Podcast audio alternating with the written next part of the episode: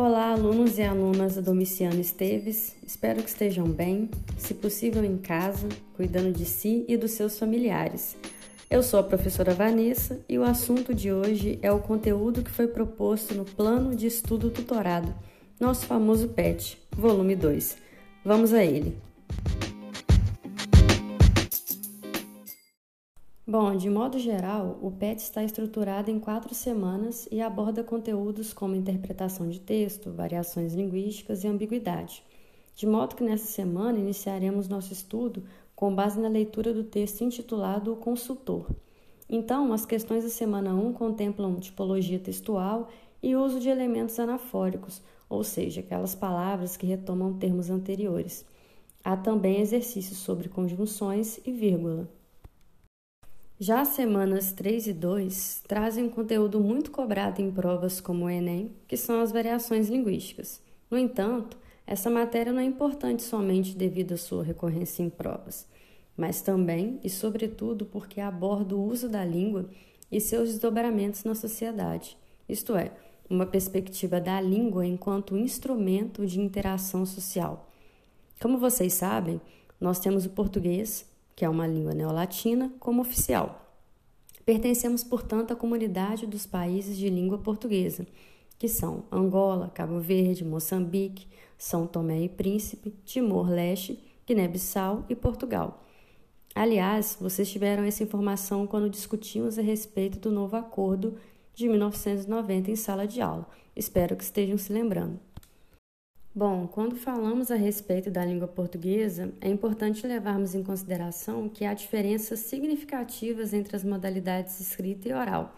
E vocês irão perceber essas particularidades à medida que lerem os textos e fizerem os exercícios.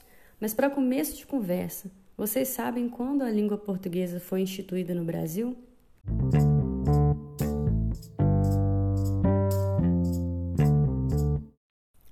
1757, isto é, segunda metade do século XVIII, o então primeiro-ministro de Portugal, o Marquês de Pombal, impôs, por meio de um conjunto de leis conhecido como Diretório dos Índios, o ensino da língua portuguesa como idioma oficial, proibindo assim o uso e o ensino do tupi no período colonial.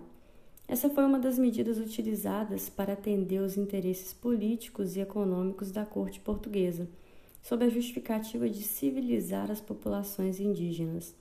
Vale salientar, porém, que poucos grupos tinham acesso à língua oficial, que era utilizada basicamente para fins comerciais. Fiz alusão a esse momento histórico, uma vez que ele é interessante para pensarmos na língua como um instrumento notável de poder e também na violência que é inerente ao processo de dominação, uma vez que, na prática, o que houve mesmo foi um processo de apagamento da cultura, das crenças, de costumes dos povos indígenas, tipo de prática que lamentavelmente perdura até hoje. Apesar dessa tentativa de padronização da língua, é importantíssimo destacar as contribuições fonéticas e lexicais tanto dos povos indígenas quanto dos africanos para o português do Brasil. Embora haja uma prática sistemática da classe dominante em não destacar positivamente a importância deles para a formação artística, cultural e linguística do nosso país. Inclusive, indicarei conteúdos que tratam a respeito do tema nas próximas aulas.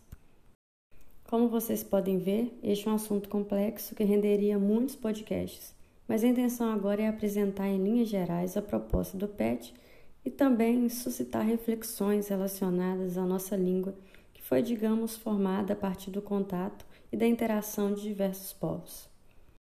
Quando mencionamos determinados fatos históricos, pode parecer que falamos a respeito de um passado distante, mas infelizmente não é. Basta pensarmos na gramática normativa, cuja função é sistematizar um conjunto de normas, e aí temos tópicos como fonética, morfologia, semântica, sintaxe, estilística, para que a partir desse domínio da norma culta se escreva bem, de maneira correta. Esse correto entre aspas, viu? Falaremos no momento oportuno sobre preconceito linguístico. Bem, entretanto, vocês já pararam para pensar se todas as pessoas de diferentes classes sociais têm acesso à gramática?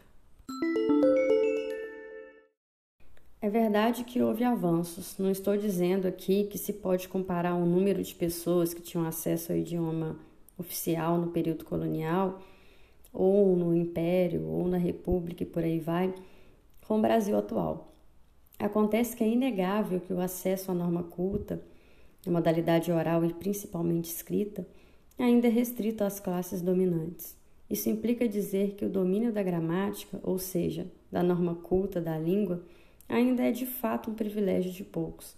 Ou vão me dizer que todas as pessoas que vocês conhecem entendem perfeitamente o vocabulário dos políticos e dos jornalistas quando assistem ao noticiário, ou ainda se preferirem o vocabulário dos juristas quando leem, por exemplo, a Constituição Federal de 88. Dito isso, o que eu gostaria de frisar nesse momento é que interação e variação são palavras fundamentais para entender as variedades linguísticas.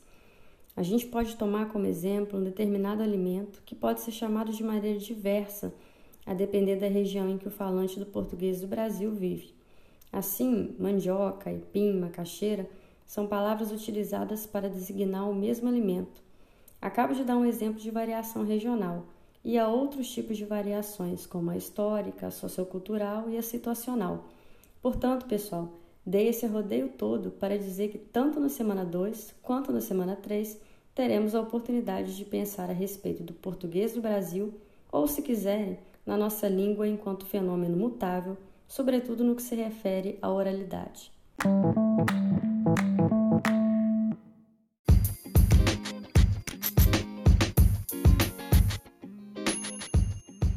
Finalmente a semana 4 traz exercícios sobre ambiguidade. Vamos notar então diferentes sentidos que o mesmo enunciado pode sugerir. Faço aqui então um convite para pensarmos na nossa sociedade, na nossa história e nas nossas interações, tendo como ponto de partida a língua. Aproveito para dizer que é muito importante que vocês leiam atentamente e busquem fazer os exercícios sem medo de errar. Inclusive, o erro faz parte do processo. Ah, a internet é uma boa ferramenta para pesquisa mas não é uma escolha inteligente copiar respostas dadas. Esse é o tipo de prática que não é eficaz para o desenvolvimento do senso crítico. Barato mesmo é pensar e procurar, na medida do possível, aperfeiçoar nossas ideias sobre o contexto no qual estamos inseridos.